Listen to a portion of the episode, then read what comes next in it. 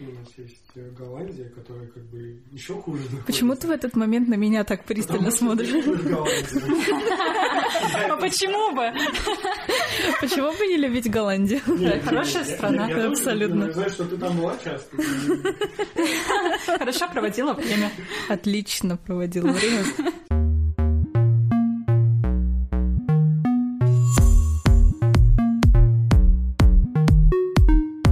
Новый эпизод подкаста «Среда» и его ведущие Виктория и Илья. Говорим о том, что нас окружает, интересует и беспокоит.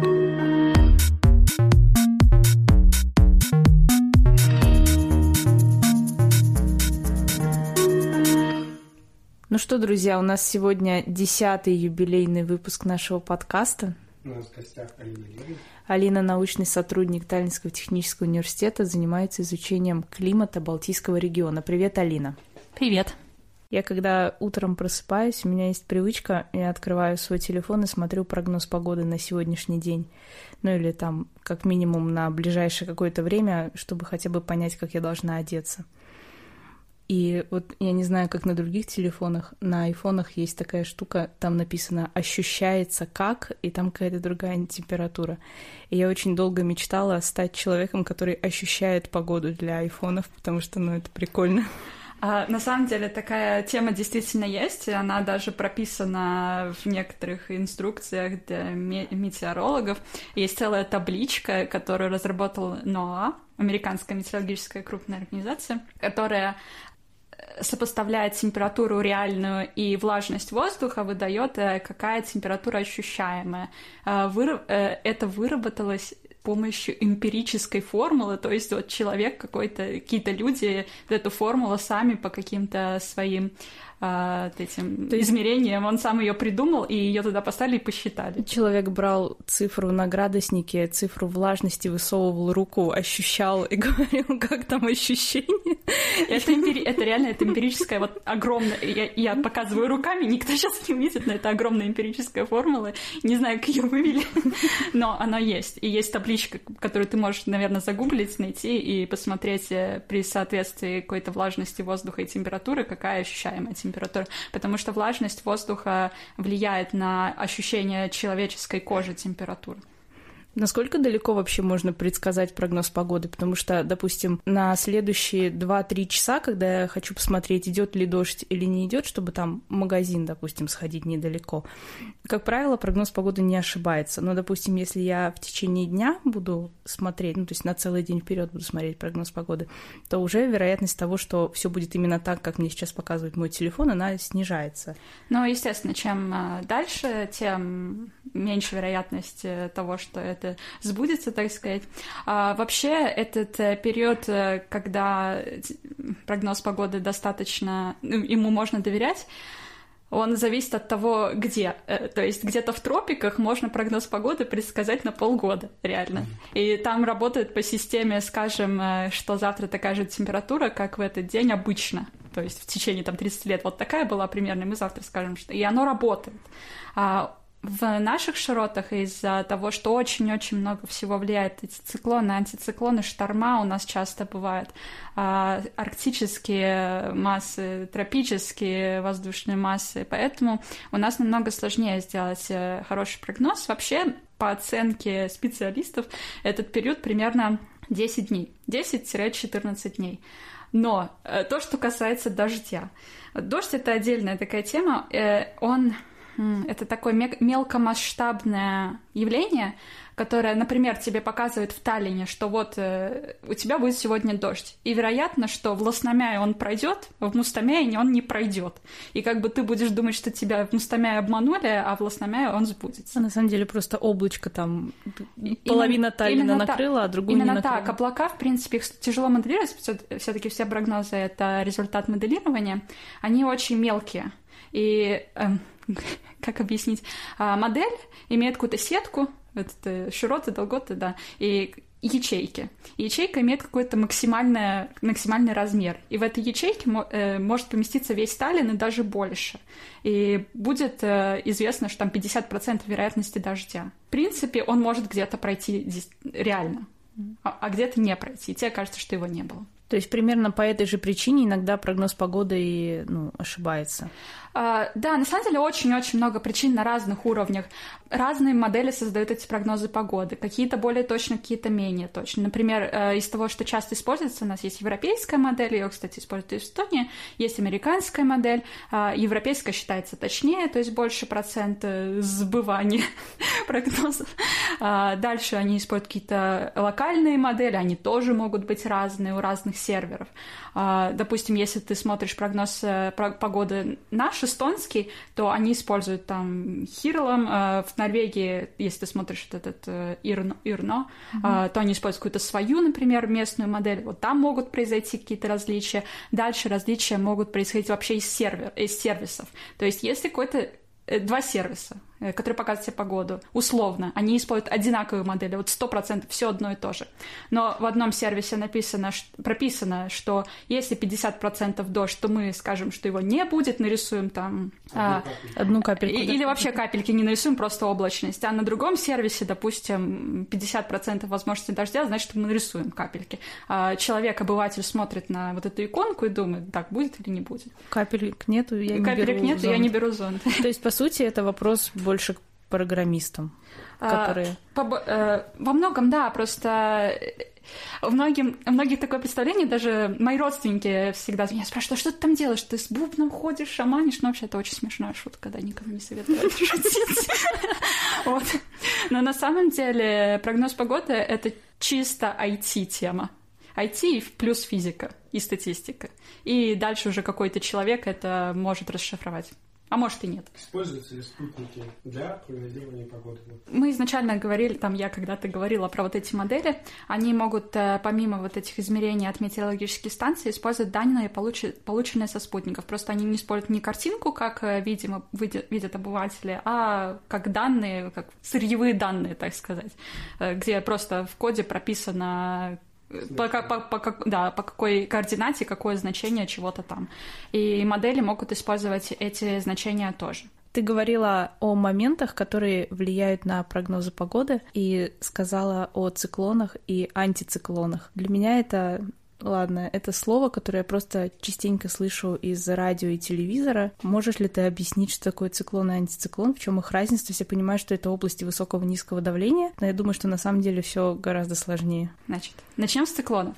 Циклоны — это такая система, в которой посерединке зона пониженного давления, и воздух движется от периферии э, вот его, в его центр. Для нас циклоны проявляются таким образом, что вообще для нас важно? Что летом если над нами циклон, значит, это влажность, вероятность дождя, так прохладненько и неприятно. Вероятность шторма. Типичное эстонское лето. Да, вот над нами часто бывают циклоны. Зимой точно так же. Зимой, если мы видим, тоже влажненько, вот так вот неприятно, ветер сильный дует. Типичная эстонская зима. Слякоть. И вот все это остальное — это циклон. Антициклон — это обычно такой предвестник хорошей погоды. Летом это солнечно, сухо, вероятно, что жарко. Если антициклон над нашей территорией стоит достаточно долго, несколько дней, там 5, может быть, даже 10 дней, то это высокая вероятность э, тепловой волны. Вот как у нас, например, в конце июня было, над нами несколько дней подряд стоял довольно большой антициклон. А, и поэтому по нам ударил вот жар. А зимой антициклон — это, опять же, сухо, солнышко и морозно. Я правильно понимаю, что ветер — это, получается, движение массы воздуха из, получается, антициклонов. Из области высокого давления да. в область низкого, да. как типа физика и я, работает. Я, я или, это, или это могут быть и более мелкие влияния. Знаешь, что в городе нельзя вот так вот сказать, что а, если у нас там условно есть какой-то ветер. А, короче, э, про вот это. Ветер. Про ветер, да. Что такое ветер? Ветер — это движение воздуха, но он не совсем, не обязательно движется из э, зоны повышенного давления в область пониженного давления. Зависит от, э, на самом деле, высоты. То есть на высоте пару километров он движется даже не так, а вдоль изобаров. То есть если мы нарисуем картинку, в которой кружочки такие, и по центру у нас низкое давление, и как бы вот он, и этот кружок идет на расширение к высокому давлению, то ветер будет дуть вдоль этих линий а не от э, высокого давления к низкому. Вообще из-за чего происходит так, что мы в итоге говорим, что он дует от э, высокого к низкому, потому что э, чем ближе к Земле, тем больше влияние силы трения, также работает еще сила Кориолиса, и вот эти силы все вместе производят такое движение. И оно и движение происходит наискосок. Мы говорили до этого про циклоны, антициклоны. В циклоне э, движется ветер э, вовнутрь, в центр, потому что там область понижен давления, и он движется не четко, знаете, стрелочками нарисуем вот так, что он идет перпендикулярно, он идет как бы против э, часовой стрелки. В антициклоне наоборот, от центра в периферию и по часовой стрелке. Э, работает три силы. Это сила трения, э, сила кориолиса, то есть вот то, что... Что это такое вообще? Сила кориолиса? А, господи, я так часто с этим встречаюсь, что я даже не знаю, что другие не Это сила, которая э, которая на Земле обуславливает то, что Земля вращается. То есть как раз-таки вот это вот движение наискосок, как бы в сторону, оно обусловлено тем, что Земля крутится. Вот. И сила градиента давления. Три, три силы. Вот. То, что влияет на ветер. Градиента давления. Это вот именно само по себе... А, разница между давлениями. А, окей, хорошо ты говоришь просто из высокого вниз. Когда мы слушаем по радио прогноз погоды или по телевизору смотрим, там люди понимают, что мы не ученые метеорологи, да, и они нам объясняют максимально просто. Говорят циклон и антициклон. Для обывателя это, наверное, сложное непонятное слово, и поэтому нам объясняют максимально просто. Ну, адаптация. Да, то есть тебе просто объяснят, что вот есть область высокого давления, есть область низкого, у каждого были уроки физики, и мы понимаем, что из плюсика в минус, из минусика в плюсик, вот, и поэтому очень круто узнать, что на самом деле процесс выглядит. Ну и как бы есть какие-то, ну не то что микровлияния, но какие-то мелкомасштабные влияния, как, например, ландшафт, то есть ветер не может дуть внутрь горы, он будет ее обходить, допустим. Или в городе вообще полностью меняется вот это вот направление ветра. Вы можете смотреть, в прогнозе написано «западный ветер», а вы стоите и не понимаете, откуда он дует. Это влияние города, влияние вот этих построек. А как вообще отличается климат внутри города и климат, ну, где-нибудь, допустим, не то, что на равнине, допустим... Ну, за городом. За городом, или возьмем там большие города, мегаполисы, и маленькие города, типа Таллина, относительно маленький город. Я, конечно, просто теплее. А, да, это правда, у этого эффекта есть название эффект э, городского теплового острова, по-моему, на русском это так звучит. То, что, да, в городе действительно теплее, на это влияют очень многие факторы. Реже сравнивают большие города и маленькие города, потому что, опять же, вопрос, например, город может быть большой, но очень длинный. И, и как бы там работает иначе, чем если город кругленький. Большой. Города на побережье э, тоже. Да, да. Но если мы упростим вот это вот все, предположим, что у нас есть э, большой город где-то в континентальном климате, где там летом тепло, а зимой холодно, и как бы вообще все просто, и море не будем брать э, во внимание, то в городе теплее по многим-многим причинам. Во-первых, это асфальт, это черные крыши э, зданий. Э, как многие, опять же, знают из школьной физики, черный, э, черный цвет поглощает тепло, и затем он начинает его, это тепло излучать, из-за чего в городе повышается температура. Также всякие вещи типа машины, какие-то аппараты, возможно, в городе есть какая-то фабрика, даже люди, мы все изучаем, излучаем тепло, в отличие от там травки в поле, которые излучают меньше тепла. Также, если мы берем на сравнение город и загород, э, то город поглощает меньше, ой, больше, а загород из-за того, что там может быть песок, там может быть трава, оно светлее, оно отражает больше света, то есть меньше поглощается опять же, вот этого тепла. И у нас есть э, системы кондиционирования, которые, ну, как мы знаем, здание будет отдавать тепло в среду. Например, э, с этим можно бороться тем, что делается какая-то более светлая архитектура. Э, светлые крыши, белые или отражающие, которые будут отражать вот это вот все, э, тем самым давая меньше нагрузки на кондиционирование, город может стать прохладнее. А так идет оценка, что города-миллионники или даже больше миллиона а они на 1-3 градуса теплее, чем э, окружающий countryside, окружающих среда. Я знаю, что в Сан-Франциско даже пробовали красить улицы в белый цвет, чтобы меньше поглощалось тепла, и у них прям сразу разительно становилась ниже температура. Из-за этого, соответственно, кондиционер можно меньше использовать, это еще меньше делает выхлопы и так далее, и так далее. Так можно условно использовать даже бетонные улицы, они тоже светлее, чем асфальтовые, они тоже, соответственно, получаются экологичнее и так далее, и так далее. Определенно, это работает. Это просто понятно даже тому, кто знает только школьную физику. Какие измерения, помимо самых очевидных, происходят на метеостанции? Ну, то есть там температура, влажность, что еще измеряется? Зависит от станции. Какие-то измеряют только базовые вещи. Это, да, температура, давление, это количество осадков, ветер, э, направление ветра, сила ветра, также высота облаков. Опять же, это не везде, но, например, у нас в Таллине есть аппарат, который измеряет высоту облаков, продолжительность светового дня. Тарту, ну, единственная станция в Эстонии — это Тарту Тыраверы, которая измеряет активность Солнца. Вот так да, дальше есть еще температура почвы, например, это нужно тем, кто занимается сельским хозяйством, это тоже делать некоторые станции. Также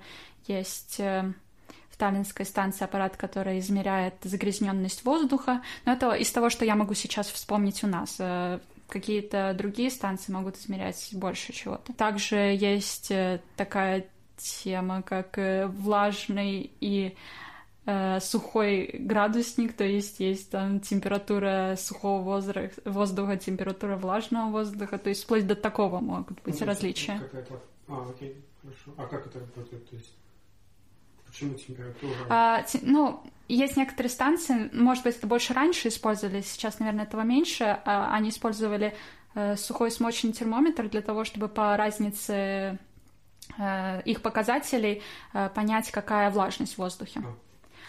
А, что еще? Я что-то еще... А, я вспомнила, есть еще максимальная и минимальная температура, то есть э, термометры, которые замеряют не просто температуру по ходу дня, а фиксируют максимальную температуру в течение дня и минимальную температуру в течение дня. Может, перейдем от прогнозов погоды к климатологии. А, я знаю, что проблема в том, что градусник изобрели не очень давно, и нам мы не так давно начали получать данные вот в значении температуры, и для того, чтобы предсказывать возможные изменения в климате в далеком будущем, нам нужно иметь данные из далекого прошлого. Для этого используются какие-то сторонние данные, как э, ширина крон, э, не ширина кроны. А, кольца, кольца деревьев, размер, ты имеешь Да, диаметр кольц деревьев и так далее. Какие еще вещи используются для вот таких вещей, ну, вот именно как науки? Э, да, да, там есть много разных способов. Например, информацию дают ледники. Почему ледники очень важны для ученых, помимо зверушек, которые там живут, и почему плохо, если они тают? Потому что ледник э, такой вот э, там много слоев, и ледник э, заключает в себе пузырьки воздуха, который существовал какое-то время назад на Земле. Из этих пузырьков воздуха можно получить Э, много знаний, если уметь этим пользоваться. Э, таким образом, э, там сравнивают изотопы кислорода, и при определенном соотношении изотопов кислорода можно определить, было теплее там, чем сейчас, или было холоднее в то время, чем сейчас. Что еще? Есть, еще есть, например, вариант исследования почвы на наличие спор. Таким образом изучают, было ли на каком-то какой-то промежуток времени в определенном месте, например, преобладала ли лиственная растительность или преобладала хвойная растительность. Тоже можно понять, какой примерно существовал климат э, в то или иное время. Есть какие-то исторические записи. А, например, из того, что сейчас могу вспомнить, в средние века а, с Китая есть записи о росте мандаринов в такой э, в более северной провинции, где, например, на сегодняшний день мандарины не растут. И предполагается, что, видимо, тогда был такой более теплый период, чем на сегодняшний день. А, так же, как с почвой, то, что я говорила про споры, еще берут э, пробы, э, ну, как бы выкапывают такой длинный, длинный, длинный кусок почвы, сердцевину э, из водоемов с помощью того, изучения микроорганизмов, которые там жили, точнее, этих раковин разных микроорганизмов, которые, у которых есть раковины, из их состава кальция, можно точно так же определить, было, было этот водоем теплее или холоднее в какой-то промежуток времени. Естественно, это не дает знания о точных градусах, то есть на сегодняшний день мы знаем, что в каком-то году средняя температура была такая-то.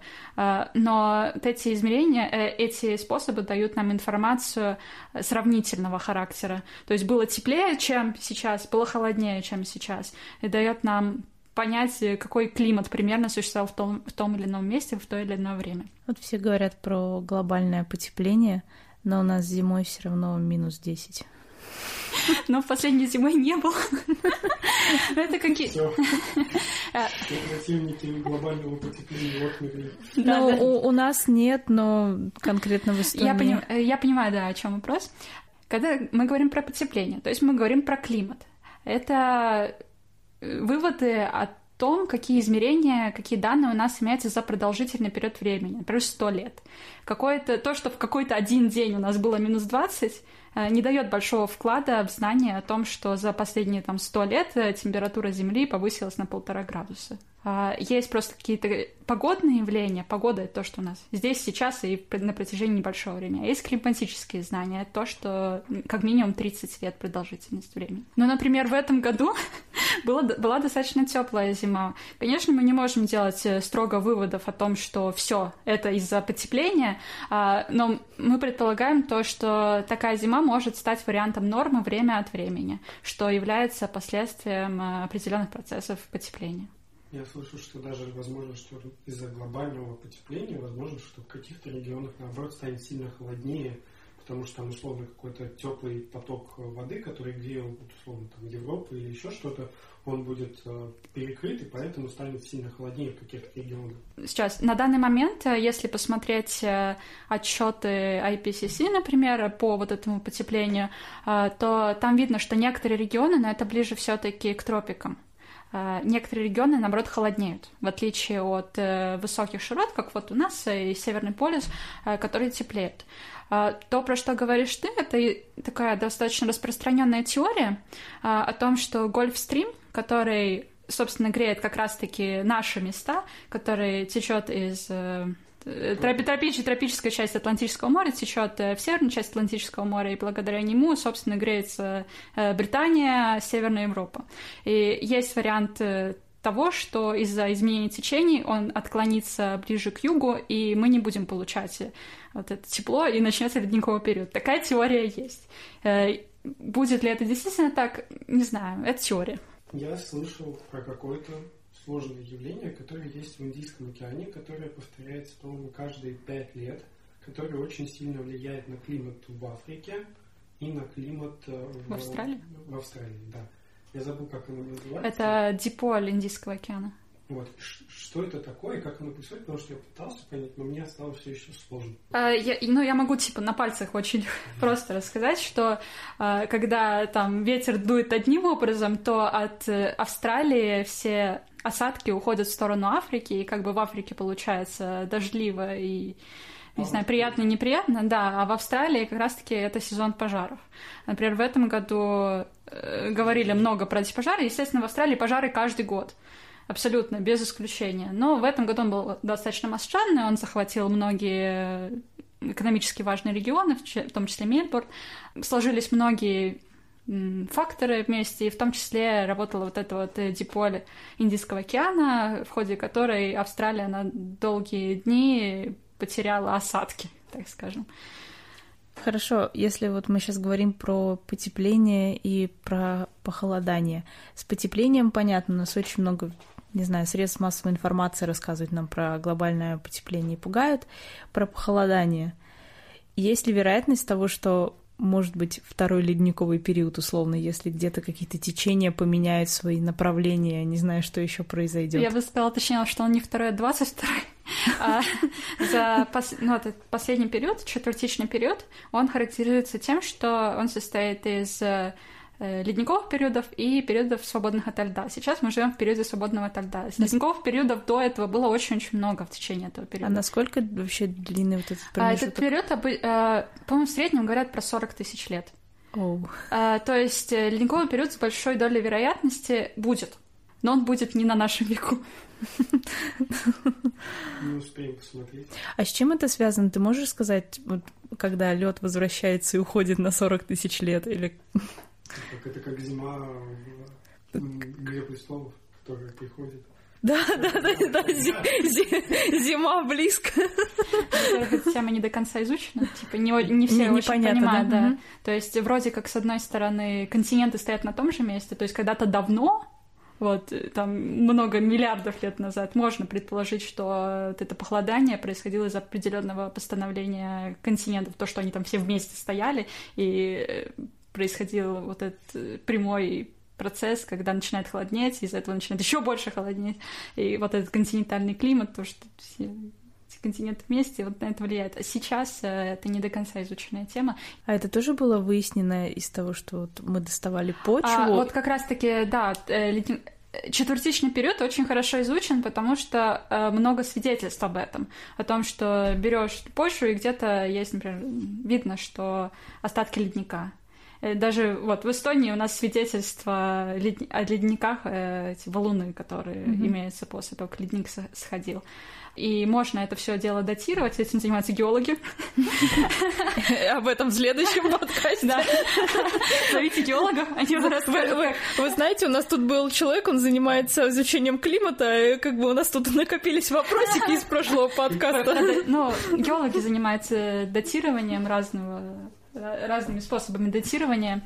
Э, как они определяют, сколько тысяч миллионов лет назад что-то произошло, это к ним. Потому что когда мы условно ездим, ну, я, по крайней мере, в, там в школьные годы очень часто было так, что мы ездили на экскурсию в разные уголки Эстонии и смотрели на эти разные валуны, что бы то ни было, и нам все время рассказывали, да, что это после ледникового периода, но в моей голове это, знаете, как в мультике вот ледниковый период. Он вот был один такой типа глобальный, он один раз вот как бы сошел, и вот, вот то, что осталось, то, что осталось. И mm. для меня, если честно, такое как открытие, что на самом деле это происходит периодами. Да, mm. по, да, да, в последнем, в четвертичном периоде это происходит, происходило много-много раз. Я знаю, что даже многие озера и холмы образованы именно ледниками, то есть... Э, практически весь ландшафт Эстонии, если мы берем какие-то долины э, речные, то это результат э, действия ледника. И, в принципе, во всей Северной Европе. Скандинавия... Ну, условно, там сейчас Швеция чуть-чуть поднимается над водой, потому что потому что да, да. Успех он отходит, она отходит от этого по чуть-чуть поднимается. Э, да, это правда, это вся Скандинавия так. Эстония чуть-чуть меньше, там, по-моему, один сантиметр в год, что-то такое. А, и есть теория о том, что из-за того, что у нас есть вот этот подъем, нас не затопит, если будет подниматься уровень океана. Но это... Но проблема в том, что один график растет по одному сантиметру в год, а другой график растет условно больше. Нет, примерно столько же. А, а там примерно одинаковая динамика. Очень, очень приятно. Спасибо, Ледник. И есть какие-то страны, которые, наоборот, уходят под воду. А, ну, у нас получается так, если посмотреть сейчас э, карту как раз вот этой вот динамикой, то видно, что Скандинавия там поднимается вплоть там, до 5 сантиметров год или, может, даже больше. А чем мы идем южнее, тем э, больше э, эти значения идут к минусу. Потому что я читала очень много исследований по поводу Венеции, например. Там у них реальная проблема с что тем, что, под... да, что у них уровень воды ежегодно немножко поднимается, а у них, по сути, весь город на воде, и они должны периодами поднимать все uh-huh, постройки uh-huh. в городе, они потому что... Да, они, они 15 века, и вот все, что Короче, это очень сложная, это болезненная одна, тема у них. Одна из важных тем глобального потепления, ну, то, что многие говорят, что вот, типа, какая разница, ну, станет потеплее, нам даже приятнее. А, одна из важных тем — это как раз-таки поднятие мирового океана, потому что все, не все, не знаю, многие знают, что чем теплее вода, тем она менее плотная, то есть она занимает больше объема проблема поднятия мирового океана даже не в том, что ледники тают, а именно в том, что вода теплеет, становится менее плотной. И эти прибрежные зоны, может быть, это не коснется нас или коснется в меньшей степени или позже, но, э, например, Америка сильно пострадает, скорее всего, от этого. Южная Европа, скорее всего, пострадает. Африка, ну, в Африке, наверное, поменьше городов находится там на побережье, но это очень важная тема, которую стоит затрагивать. Ну, проблема в том, что люди не думают о том, что почти все города находятся как раз-таки у воды, и так исторически сложилось, поэтому это влияет на города больше всего еще. Ты думаешь, так, ну вроде не важно, вода, не вода, поднимать, не поднимать. Даже если вода поднимется на несколько сантиметров, э, некоторые города, города из-за этого страдают э, несколько дней от э, наводнений.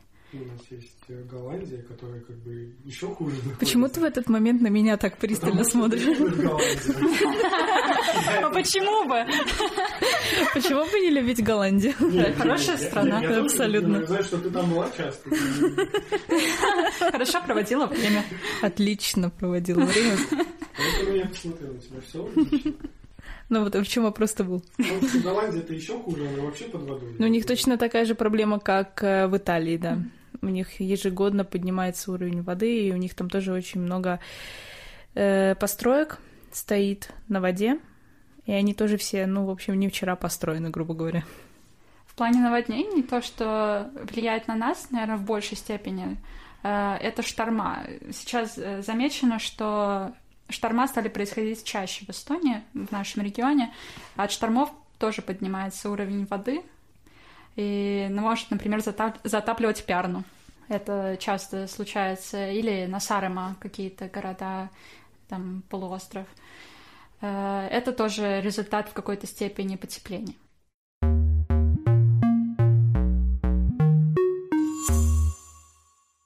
Я еще хотела спросить про супер страшные, но очень интересные погодные явления или климатические явления, не знаю, ты меня поправишь. Например, погодные, скорее. А? Скорее погодные. По... Ну, хорошо. я, уже поправили. Я признаю свою некомпетентность в плане погоды, я специалист в других вещах. Конечно. Вот, например, торнадо, тайфуны, цунами и вот такие вещи, которые, ну, выглядят это, конечно, потрясающе, но по факту безумно страшно. Допустим, в Эстонии этого не происходит, но есть регионы, где это происходит постоянно. Давай тогда по очереди. Давай. Значит, торнадо в Эстонии происходит, реально. И вы реально? Все... Да. А, об этом не всегда сообщают, но если ты даже зайдешь в Википедию, напишешь по-эстонски торнадо, там будет список дат, когда это зафиксировано. А... Ну, вопрос, мне кажется, еще в масштабах, наверное. А, сейчас, да, я договорю. В принципе, опять же, в той же Википедии можно посмотреть карту, э, где отмечено, в каких регионах может происходить торнадо. Это в основном США и вся Европа.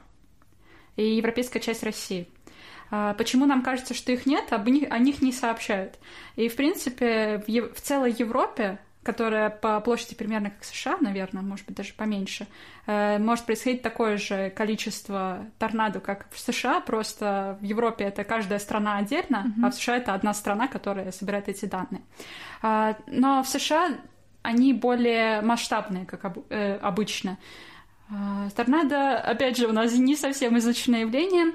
Для что того, чтобы... вообще само по себе для... такое? Э, торнадо так вот в целом рождается из грозового облака, но при этом это должна быть не просто гроза, она должна быть очень активная, и еще при этом температура Земли на Земле, на поверх... над поверхностью Земли должна быть достаточно высокая, чтобы воздух э, поднимался при этом.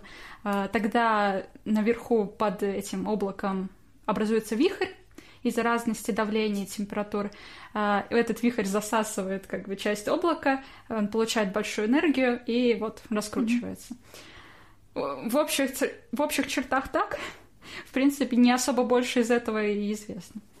А, поэтому в Эстонии и во всей Европе это тоже вероятно, просто происходит не так часто. И вот, например, э, недавно это, кстати, было, меня знакомым крышу снесло. Ну, в смысле, mm-hmm. крышу дома снесло. Но они просто... А потом им снесло. А потом, когда они чинили, снесло крышу. Да.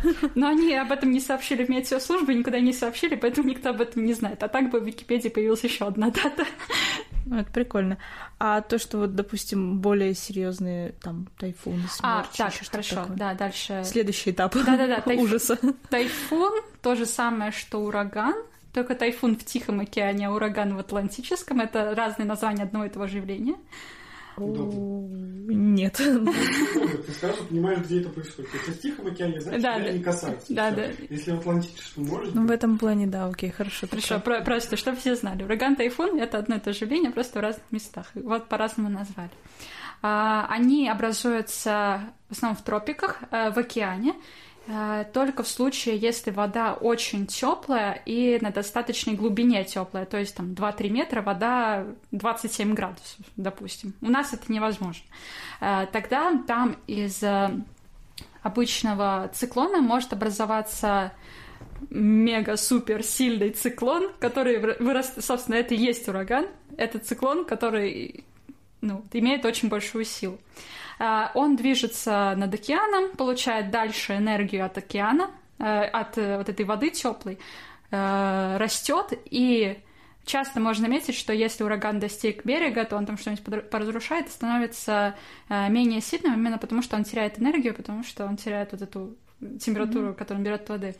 А, некоторые ураганы на самом деле достигают наших широт, просто они настолько сильно теряют в энергии, настолько сильно теряют вот это вот, э, откуда подпитку брать, э, что они слабеют и превращаются в обычные шторма, в обычные циклоны. Ну, как я понимаю, еще нам у нас просто не океан находится. Ну, у нас а море. Балтийское море. Да, то есть даже если бы оно было очень теплое, что маловероятно, а, то масштаб, просто, да, не хватило бы ну, как, площади для развития.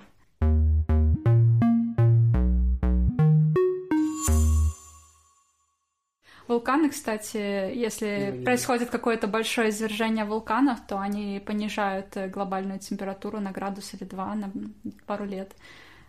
А, да. Потому что, да, извергается вулкан, вот этот пепел, э, то, что из него извергается, э, доходит до стратосферы. Стратос...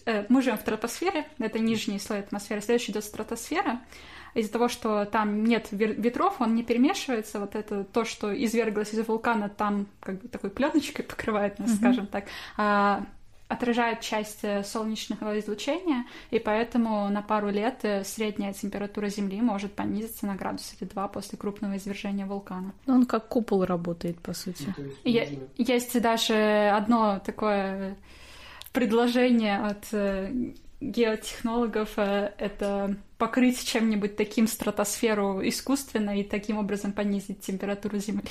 Я еще слышал такую новость, как раз как во время карантина, о том, что э, теперь э, прогнозы погоды могут стать чуть хуже, потому что на самолетах стоят э, измерительные приборы, которые используются в том числе для предсказания погоды. А... Они сильно влияют или так, просто по пути измерили, нет нечего делать? Ну, может, это на самом деле, если это какое-то какое массовое явление, хотя это, насколько я знаю, это не настолько массово, потому что в основном все-таки измеряется э, наземными метеорологическими станциями, какими-то боями, которые находятся в океане. Э, на самолетах это что-то достаточно редкое, может быть, немножко ухудшится, но м- модели, в ко- которые получают данные с метеостанции, э, они делают э, ассимиляцию данных то есть э, они их интерполируют, исключают то, что не надежно. Э, то есть, в принципе, у нас в любом случае будет полное покрытие. Насколько велик процент влияния вот этих на самолетных станций, я я все-таки предполагаю, что не настолько он велик, потому что самолет, в принципе, не такая штука, на которой хорошо что-то измерять. Я думаю, что э, там скорее то, что с самолетов иногда сбрасывают эти радиозонды, Mm. В Эстонии, например, радиозонд пускают э, снизу наверх. Есть э, страны, которые пускают радиозонд э, сверху, то есть с самолета вниз. Но это не пассажирские самолеты. Они могут его запустить, если там только пилот и там человек, который этот зонд сбросит, который собирает данные, профилирует атмосферу. Для этого мы позовем кого-то, кто летает на самолетах. Это был фейк, что я раскрыл пропагандост. Теперь ты можешь идти в экро. Вступай в партию. Максимально практичный вопрос. Какой прогноз погоды в Эстонии самый лучший? Какой компании, фирмы? Что смотреть, когда что я выхожу у утром нас, У нас дома? есть единственная ну, это не назвать компанией, это все-таки государственная организация Риги Ильма Теннистус который составляет прогноз, используя европейскую модель, используя Хирлом. И я советую смотреть э, прогноз на ближайшие там, 3-4 дня на ilmatennistus.ee. Я сама смотрю там. Он официальный.